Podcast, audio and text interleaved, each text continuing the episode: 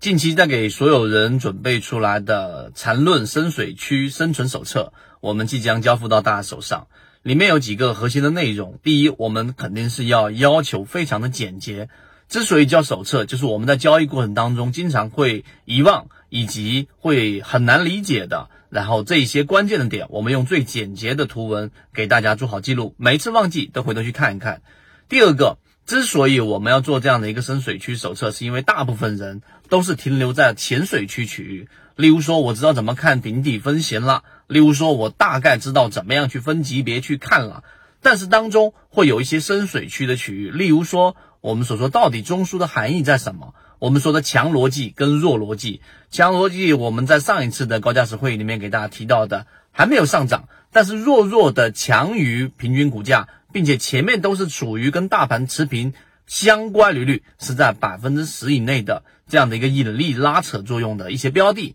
例如说德赛电池已经出现了一波上涨，例如说我们在讲的这个七幺二也在下跌过程当中连续的描述和跟随出现了一波上涨，以及我们近在讲的药房扩张的这个四大药房里面的一心堂也在表现，虽然说表现不是特别强，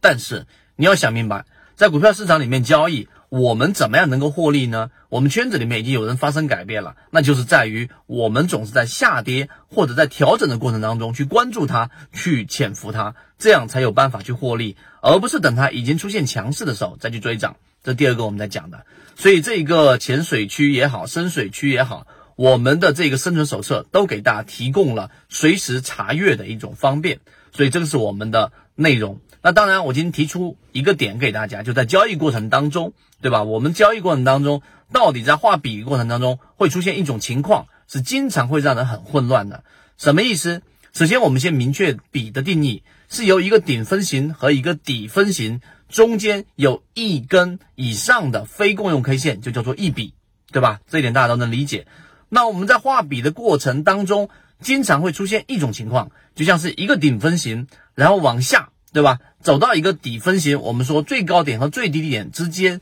一定是在五根 K 线以上的，这是一笔。但是有一种情况，就它里面会有一些包含情况，在这种情况会有一个次高点或者次低点，在这个地方又再次出现了一个我们说的底分型，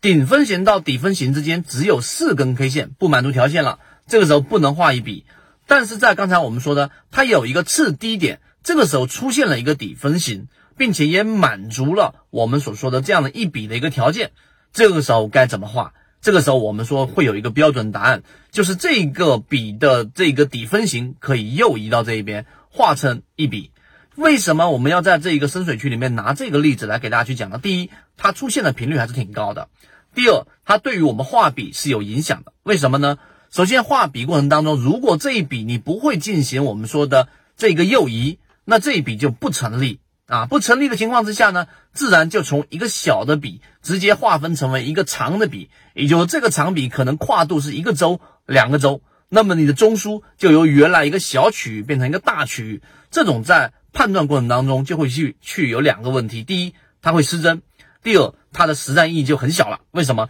因为一个中枢就已经变成了非常宽的区域过程当中，你去哪里找第一买点，或者去哪里找第二买点？而且这种情况之下，你的操作周期会拉得非常非常长。那在交易上，在画笔上又缺少了我们所说的唯一性。所以在深水区手册里面，我就拿了这一个很多人不理解的点，并且只是用几张图文就能解决这个问题。当然，里面还会有讲到中枢的一些特殊情况等等等等。这个深水区手册实际上就是要有我们的两个初衷。第一个，刚才我讲了，是要让大家在交易过程当中去随时查阅一些疑点和难点，因为这个东西刚开始你没有办法转换成身体记忆的时候，是需要有一个查询的一个路径的。而大部分时候呢，我们要查询，得找到那个相关的视频，再去听一个三十分钟到四十分钟，这样的阻力太大了。而一个生存手册可以让你立即查询到，这是第一个特点。第二个特点就是很多人刚才我说在浅水区区域就已经停留了，更别说再往深入去走，